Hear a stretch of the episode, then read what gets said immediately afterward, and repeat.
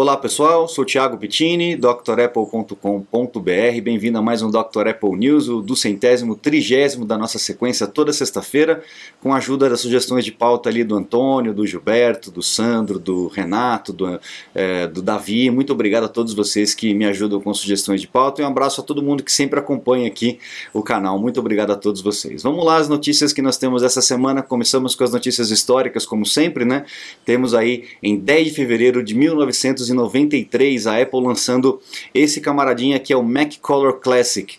O Mac Color Classic foi o primeiro é, all-in-one, né, o primeiro computador todo embutido, é, tudo numa coisa só, é, que tinha tela colorida. Naquela época as telas eram preto e branco, é, apesar do sistema é, já ser colorido, a maioria das telas ainda eram preto e branco. E ele veio com aquela Sony Trinitron, quem que lembra desse tipo de monitor, né, que foi utilizado nos computadores durante muitos anos. A Apple incorporou a Sony Trinitron nesse iMac e a grande sacada deles era que a máquina também é, era possível você abrir para poder é, trocar as peças, melhorar memória, HD, esse tipo de coisa, coisa que antigamente não se podia fazer. Né? Hoje não se pode fazer porque as, a, lá dentro das peças são todas integradas. Um MacBook, por exemplo, a, a placa é toda numa coisa só, memória, armazenamento, fica tudo dentro da placa é, não são mais peças soltas como era antigamente, por isso que as máquinas são tão pequenas. Mas naquela época as, as peças eram grandes, poderiam ser trocadas, mas a máquina não podia abrir, você não tinha como abrir a máquina sem estragar. É, mas daí essa máquina, eles é, deram essa concessão aí para a turma que gostava de mexer nos computadores e não ficar esperando apenas um modelo mais potente para poder alterar, né? Na me, no mesmo ano e um dia antes, né, 9 de fevereiro de 93, o Steve Jobs não estava na Apple nessa época, né, ele já tinha sido convidado a se retirar e, e, ele fundou a Next. O pessoal já conhece a história e a Next tinha um, uma, um, um marketing ali de, de é, é, universidades, escolas com centro de pesquisa. Então eles queriam fazer uns computadores assim muito potentes, com um sistema muito bom, é, só que com preço também lá no alto. Né? Né? E a Apple, a Next tinha feito esse computador é, que era uma caixinha, né, um cubo na verdade, que acabou também é, é, levando esse design para a Apple quando ele voltou depois. Mas nessa época, em 9 de fevereiro, a, a Apple, a, Next, desistiu de fazer computadores porque viu que não era um mercado que eles gostariam de, de atuar, tinha muita concorrência, o preço deles era muito alto, apesar da máquina ser muito boa mas ele viu que, meu, vamos focar no software aqui que eu acho que vai ser melhor. Então foi quando o, o Steve deu uma, um passo para trás e falou, meu, não vou fazer mais máquina, vamos focar no software, né? E aí, alguns anos depois, ele acabou voltando para a Apple por conta do próprio software, né? É óbvio, também tem a história dele, etc. Mas o, o Next OS, né, o sistema operacional que eles criaram, acabou sendo os fundamentos do sistema que nós temos hoje no Mac. Então, foi uma, uma boa decisão deles, né, de focar realmente naquilo que estava dando resultado, né? Máquina muito boa, mas preço muito caro, não, ah, não, não agradou, não vendia. Você está desperdiçando seu iPhone, iPad, Mac? Ganhe tempo e produtividade com nossos cursos. Você vai aproveitar melhor seu Apple. Matricule-se em drapple.com.br. Aí a gente tem 95 eh, a Apple processando a Microsoft mais uma vez por plágio, né? Fazer o quê? De novo, né? É, só que agora por conta do QuickTime. A Apple tinha lançado o QuickTime, a gente falou isso na semana, acho que foi na semana passada que eu falei, né? É, que foi uma revolução em termos de vídeo dentro do computador, possibilitou tudo que nós fazemos hoje por conta dessa tecnologia do QuickTime. O QuickTime ele foi feito uma versão para o Windows e o Windows aproveitou para poder dar uma surrupiada no código para variar. Né? Lembrando que foi feito também há, há anos atrás, enfim, aí a Apple teve que processar a Microsoft e uma outra empresa chamada é, é, Canyon, é, San Francisco Canyon Company, teve que e a Intel também, né? Foram três empresas que a, a Apple teve que processar por, mais uma vez por plágio é, da, da sua propriedade intelectual. Isso é uma, briga de sempre, né? Bom, depois nós temos em 2010, 11 de fevereiro de 2010, a, a, Apple tinha lançado o iPad e o Bill Gates falou assim: Ah, eu não estou muito empolgado com o iPad, não. Eu não é, não, não, não, não, gostaria que a Microsoft tivesse feito isso. Eu acho que não, não, não vale a pena, né?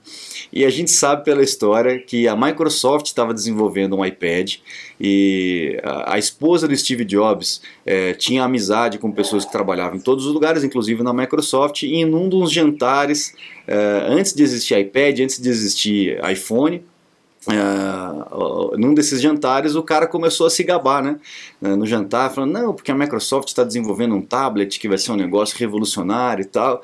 E o Steve Jobs ficou furioso com essa história, voltou para a Apple e falou: Meu, a gente vai para tudo, a gente vai desenvolver um tablet agora. Vamos pegar essas tecnologias que nós temos aqui, vamos desenvolver um tablet para mostrar para a Microsoft como é que se faz. Então a Microsoft estava desenvolvendo o tablet, eh, a Apple foi mais rápido, foi melhor.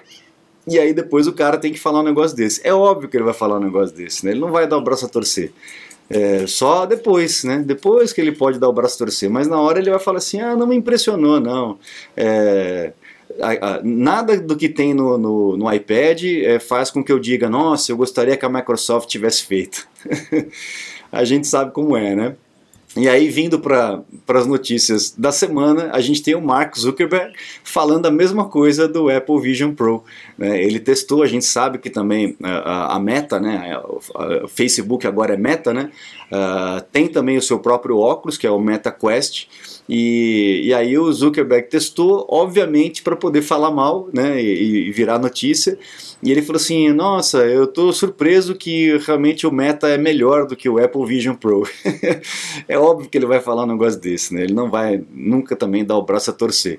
É é a versão mais jovem do que era a Microsoft é, lá atrás.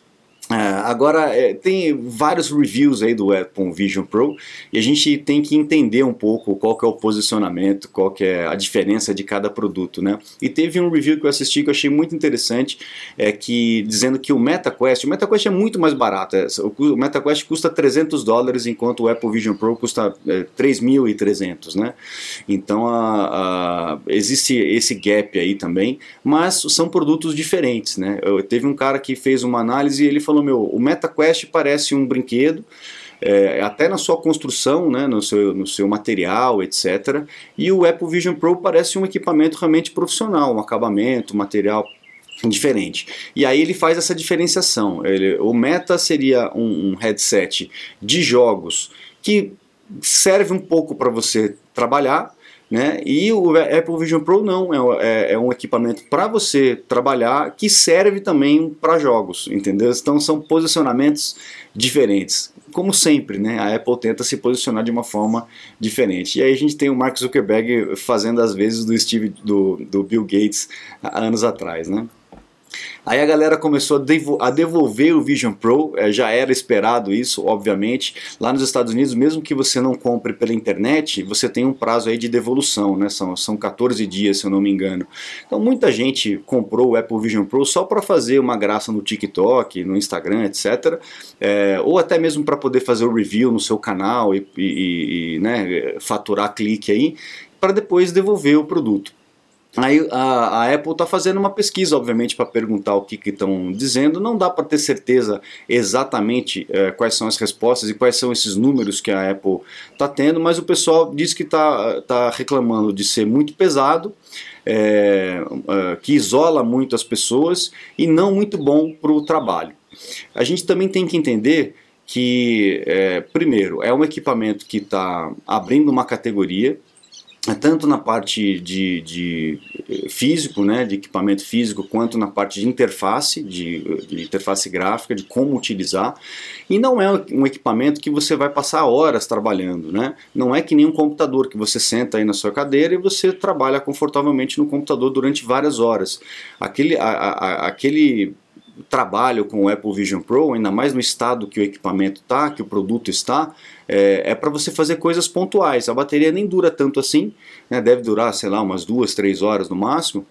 E, e é desconfortável você ficar fazendo assim a, o, o, dia todo, né? Para você trabalhar mesmo com o Apple Vision Pro, não dá para você ficar fazendo gestos, né? Você tem que trabalhar com a mão apoiada num teclado, num trackpad e tal. É, e ainda tem soluções que a Apple precisa fazer, porque o, o, olhar vai desviando, e aí é o olhar que aponta nas coisas. Então tem vários, vários pontos que é, vão trazer a, a, a, ideia de que não é para você ficar o dia inteiro trabalhando com o Apple Vision Pro. Ele é mais um equipamento uh, de, por enquanto, né, de entretenimento, é, do que de trabalho pesado. Você pode trabalhar, eu acho que é muito legal essa questão de você ter a, tela infinita, né? Você, inclusive, é, o legal é que você pode colocar telas em vários cômodos. Você pode ir andando pela sua casa e, e por exemplo, no seu escritório você tem as telas do escritório, aí no, na, na, cozinha você tem os timers da, da, das coisas que estão na panela, né? Em cima da panela. Então você vai andando com o óculos dentro da sua casa, você olha para a panela, você tem o timer lá, de, falta 20 minutos para terminar de cozinhar. E na hora que você volta para a sala tem um filme lá que está pausado. E na hora que você vai para o seu escritório você tenha as janelas do, do seu, do dos seus produtos aí de eh, aplicativos de produtividade. Então é, é muito bacana, ainda é inicial é, e não dá para você realmente ficar o tempo todo nisso, né? É, realmente é cansativo, pode dar até algum tipo de. A gente vai descobrir ainda quais são os efeitos colaterais que isso vai ter. Mas enfim, eu acho que é um caminho que tá, a Apple está abrindo que é realmente incrível. Algumas coisas ainda tem que melhorar, como sempre, mas a gente vai partir para isso, talvez uma, uma uh, algum produto que não, não seja tão tão invasivo, né, como um óculos enorme, pesado na sua cabeça, mas que possa fazer essa interação entre a tecnologia e a vida real. Eu acredito que isso vai acabar acontecendo invariavelmente. Inteligência artificial, a gente falou na semana passada que a Apple comprou aí um, 32 empresas de inteligência artificial e uma delas ela transforma uh, um, uma, uma fotografia né, em 2D é, em, um, em uma animação apenas com um input de texto. Olha que legal. É, eu tô louco para ver como é que isso funciona, né? Imagina, você pega uma foto, sei lá, uma foto de uma criança e você fala, faça essa criança pular na piscina. Aí ela, ela pula na piscina. É, o, o, o, equipamento, o software, né, faz aí a, a animação completa a partir de uma fotografia estática. Muito legal, muito interessante, né? Vamos ver aonde que a Apple vai conseguir aplicar essas coisas todas. Bom, tivemos aí no final de dezembro, isso tudo foi encoberto, né? A gente está recebendo essas informações agora, que o Ndesk, aquele aplicativo de acesso remoto, ah, a empresa, né, os servidores da Ndesk, é, sofreu algum, algum vazamento ali, algum hacker conseguiu entrar no sistema da Ndesk. É, a empresa diz que nada foi comprometido, o, o aplicativo continua 100% seguro, é, recomenda atualizar, manter sempre atualizado, porque essas coisas vão sendo corrigidas, mas que que não tem nenhum tipo de dado de é, cliente é, aí solto pela, pela dark web, pela deep web, etc. É, o que revela que, que o hacker ele, ele conseguiu entrar no, no, servidor, mas não, não fez nenhum tipo de coleta de dados de clientes. Uma coisa é ele entrar no servidor da Ndesk, outra coisa é ele entrar nos computadores dos clientes que usam a Ndesk. Né? Então são coisas completamente diferentes, isso não ocorreu. A, a, a empresa deixa isso muito claro e diz que esse, isso já foi resolvido, esse assunto já está é, ultrapassado. De qualquer forma, atualize o Ndesk se você usa, principalmente o pessoal que faz, faz consulta comigo, eu utilizo o Ndesk como acesso remoto. Isso pode até explicar algumas oscilações de serviço que tivemos ali no, no, no, mês passado, principalmente, né, deve ser essas correções que eles, que eles fizeram aí com relação aos servidores. Mas continua muito tranquilo uh, a utilização do aplicativo, tá bom? Uh, e aí a gente tem essa última, esse último artigo aqui que fala sobre uh, os efeitos que o uso do Apple Vision Pro, eu lembro que eu comentei um pouco antes, né, vai começar estudos para ver o que, que isso vai, uh, como isso vai mudar aí a nossa forma de, de, de concepção ali da realidade, etc., é, dentro do, do corpo e também alguns aspectos físicos, né, então é um artigo muito interessante para vocês lerem se vocês quiserem, lembrando que o os links de todas essas notícias sempre ficam ali na descrição se vocês quiserem dar uma lida ali com mais tranquilidade. Eu recomendo a, a, a leitura, esse artigo é um artigo muito bacana para vocês verem. Legal, pessoal. Então a gente fica por aqui, encerra o nosso Dr. Apple News dessa semana. A gente se vê na semana que vem, se Deus quiser. E eu convido todos a acessar o site drapple.com.br, conhecer os cursos completos que a gente tem disponíveis ali para vocês se matricularem. E lá também você encontra os meus contatos caso você precise de um suporte, uma consulta técnica online. Eu fico à disposição de vocês. Muito obrigado, um grande abraço e até a próxima. Tchau, tchau.